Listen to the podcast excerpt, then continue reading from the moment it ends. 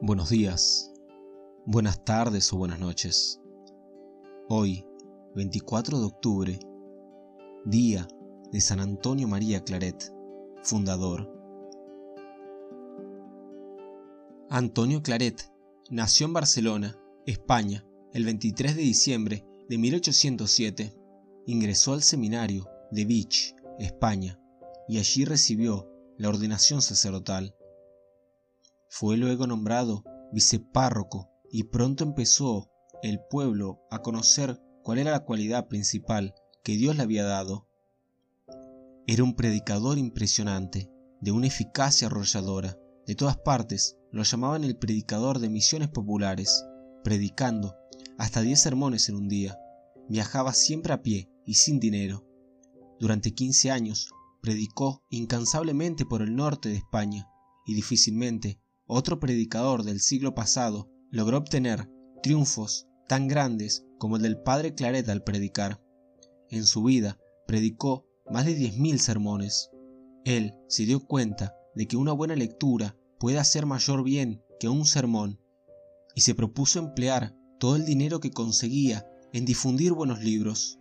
Él mismo redactó más de 200 libros y folletos sencillos para el pueblo. En todas partes regalaba medallas, rosarios, hojas y libros religiosos. El 18 de febrero de 1851, el santo entra solemnemente en la ciudad de Santiago de Cuba, colocando su actividad pastoral bajo la protección de la Virgen de la Caridad de Cobre, de quien fue entusiasta devoto. En los seis años y dos meses que vivió en Cuba, el santo se dedicó infatigablemente a la reforma del clero, a reconstruir el seminario, al cual hacía ya 30 años que no ingresaba un seminarista, a la creación de nuevas parroquias, a fundar cajas de ahorro para utilidad de los pobres y a misionar a los fieles de la vasta archidiócesis, la cual recorrió íntegramente cuatro veces, siempre a pie o a lomo de mula. En Cuba administró el sacramento de la confirmación a 300.000 cristianos correspondientes a un tercio de la población de la isla en ese entonces, y arregló 30.000 matrimonios. Logró formar con los sacerdotes una verdadera familia de hermanos, donde todos se sentían bien atendidos y estimados en la casa del arzobispo. En 1857 fue llamado a España como capellán de la reina Isabel. En 1849, al darse cuenta de que para mantener viva la fe del pueblo se necesitaban sacerdotes entusiastas que vayan por campos y ciudades predicando y propagando buenas lecturas. Se reunió con cinco compañeros y fundó la comunidad de misioneros del corazón de María, que hoy se llaman claretianos. Fundó también las Hermanas Claretianas, asistió al Concilio Vaticano en Roma en 1870 y en el mismo pronunció un memorable discurso que fue muy bien recibido, comentado y elogiado.